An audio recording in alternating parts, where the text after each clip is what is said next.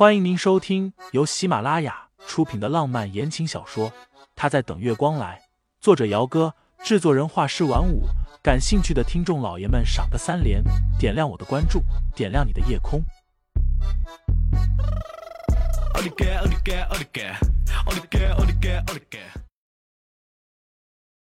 第九十七章，快要喘不过气来了。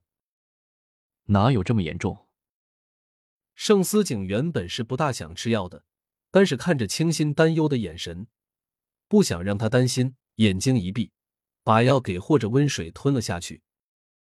退烧药的药效没有那么快，大晚上的，清新又没有照顾病人的经验，最后还是拿手机百度了一下，按照上面说的，拿了毛巾沾热水给程思景屋里降温。行了，你快睡觉，别折腾了。盛思景看不得清新皱着一张小脸忙上忙下的，抬手捏了捏他的小脸。我没你想的那么脆弱。清新没理会他，自顾的拧了毛巾给他搭在额头上面。盛思景很少见着清新这么严肃的时候，一张小脸都皱了起来，像只河豚似的，怪可爱的。盛思景管不住自己的手，对着清新的脸蛋捏了又捏。然后悠悠的叹气，怎么了？是不是头疼啊？清新一听见他叹气，整个人瞬间就挺直了自己的脊背。要不去医院看看吧？不是这个原因。盛思景侧了一下身体，一只手撑在太阳穴上，嗓音低哑，语调委屈：“我只是想到往后三不五时的可能就要高烧一次。”有点心疼自己，清新。什么什么？盛思景第一次用这么委屈的音调和他说话，清新怪不习惯的，胳膊上都爬满了鸡皮疙瘩。什么三不五十的高烧啊？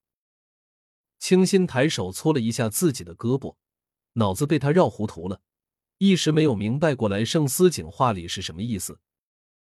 盛思景见人被自己绕了进来。干咳了一声，一本正经的开口：“我这个年纪正是血气方刚的时候，天气热的时候洗冷水澡还行，这要是天冷了还天天洗冷水澡，那不是得隔三差五的感冒发烧？你说是吧？”这话清新听懂了，他是说，住进主卧之后，清新也有想过这件事情，只是一直觉得盛思景是正人君子。不会强迫自己，加上他自己保证过，除非他同意，不然不会做什么逾越的事情。可是现在，清新低着头，声音很小很小：“那个，你是不是憋得很难受啊？”她不是什么无知的少女，以前天天晚上逛微博和贴吧，也看见过不少帖子。不等盛思景回答，清新又说。你要是憋得难受的话，要不我们还是分房睡吧。盛思景继续委屈着嗓音：“你嫌弃我了？我不是这个意思。”清新一个头两个大，最后很没有水准的岔开了话题：“你赶紧好好睡一觉吧，说不定早上起来烧就退了。”盛思景也知道不能一下子把人给逼得太急了，加上高烧人不舒服。逗了清新几句之后，人倒是挨不住困意，睡了过去。清新后半夜没怎么睡，凌晨四点多的时候，他给盛思景量了体温，幸好烧已经退下去了。折腾了半个晚上，清新收拾了一下，上床睡觉。只是刚刚躺下没有多久，迷迷糊糊快要睡着的时候，好像有什么东西压在了自己的身上。清新第一反应就是鬼压床。以前倒是听过鬼压床的事情，但是清新没有想到有朝一日自己会碰上了。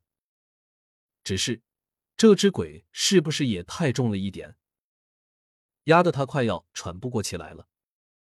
清新一开始还有点怕的，最后迫不得已睁开眼睛的时候，一下子就对上了一双湛黑的眸子。压在他身上的哪里是什么鬼？是盛思景，你清新只来得及说了一个字，唇就被堵住了，整个人动弹不得，只能瞪大了一双眼睛。大清早的，同一床被子下面，清新被盛思景持病行凶。盛思景不敢太过分，怕吓着人，最后咬牙切齿的说了一句：“迟早有一天要死在你手里。”大清早的睁开眼睛，就看见女人娇娇软软的窝在自己怀里，睡意松松垮垮的。盛思景血液直冲大脑，根本就忍不住，但他还是记得自己的承诺，没有清新的允许，他不会到最后一步。盛思景低低的咒骂了一声，烦躁的抓了一把自己的短发，起身要去浴室。你去干嘛？清新反应过来，下意识的抓住了他的手腕。